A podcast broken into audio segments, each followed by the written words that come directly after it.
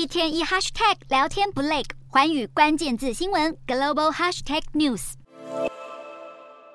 就在搜救人员预备撤退的时候，一只沾满灰尘的手突然从断垣残壁中伸出来。这名幸存者用尽全身力气啜泣呼喊，最后在受困整整两百零八小时后，终于脱困逃离险境。当地时间十四日，土叙世纪强震过后第八天，还有十多名受困超过两百小时的幸存者从镇央地区倒塌建筑中获救生还。撑最久的是一名受困两百一十二小时、奇迹获救的七十七岁老爷爷。土叙强震灾民家园毁灭，流离失所，受。影响人口中有超过七百万人是儿童，而根据联合国儿童基金会统计，目前已经有几千名儿童在强震中罹难，但这个数字还在持续攀升，最后可能会高的令人难以置信。画面中的土耳其孩童大多年龄都不超过十岁，他们都是被搜救队从瓦砾堆中解救出来的幸存者。儿童们虽然已经逃离死神魔掌，不过其中有许多人父母亲甚至是全家人至今都还杳无音讯，他们恐怕已经变成孤儿。还有处境更惨的灾区儿童。到现在都还没有被安置到避难所，只能睡在街道上，面临严寒与饥饿的考验。联合国警告，通报失温和呼吸道感染的儿童人数与日俱增，但一直到强震后超过一个星期，他们依然暴露在酷寒之中。